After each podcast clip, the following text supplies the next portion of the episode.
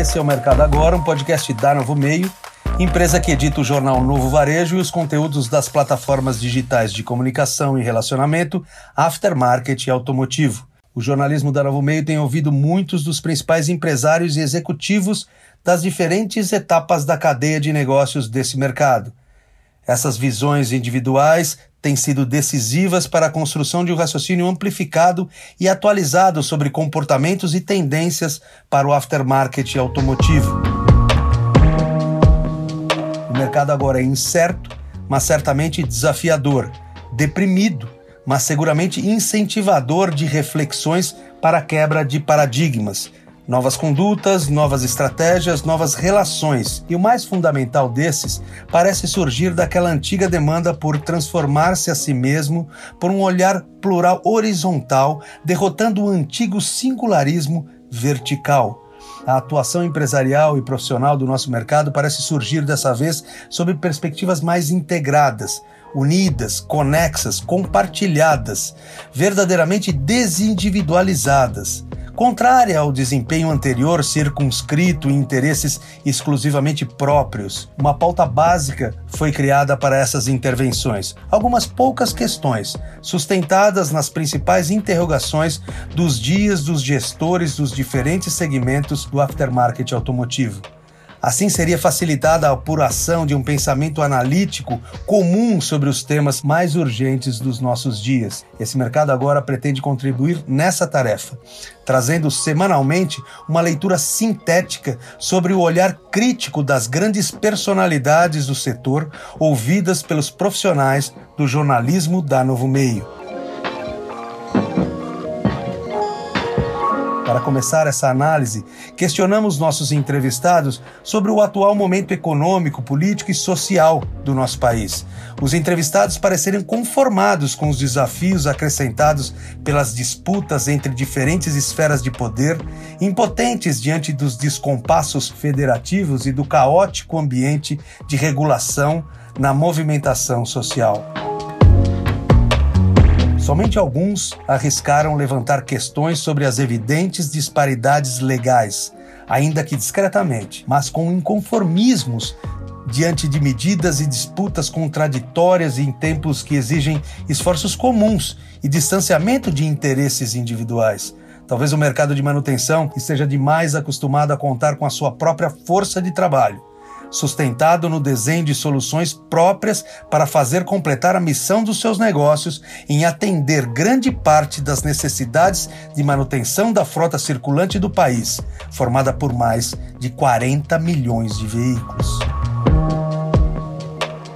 sobre os níveis de funcionamento do nosso mercado, foi notável perceber logo uma evolução nas últimas semanas nos resultados de negócios em todos os segmentos e regiões do país. Ultrapassado o temor inicial, arranjou-se comportamentos para que o mercado iniciasse rapidamente um caminho de recuperação. Indústrias, distribuidores e varejistas confirmaram que os mercados periféricos, sobretudo os com bons índices de atividade regular do comércio e próximos às regiões com boas culturas agrícolas, apresentavam percentuais crescentes de faturamento.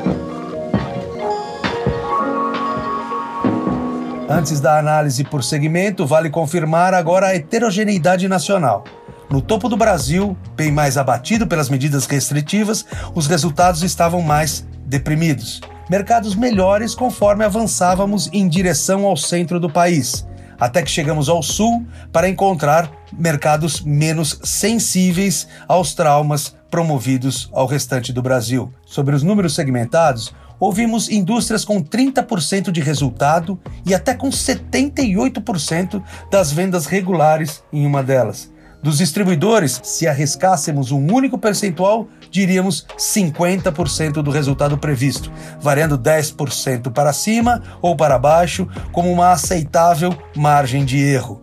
Já os varejos anunciavam números melhores, assim como os reparadores, confirmando a política defensivista em tempos de crise com medidas de, para se gerar caixa pela não reposição dos estoques vendidos. Essa tendência de consumo dos estoques cadeia abaixo potencializa o desabastecimento dos estoques cadeia acima.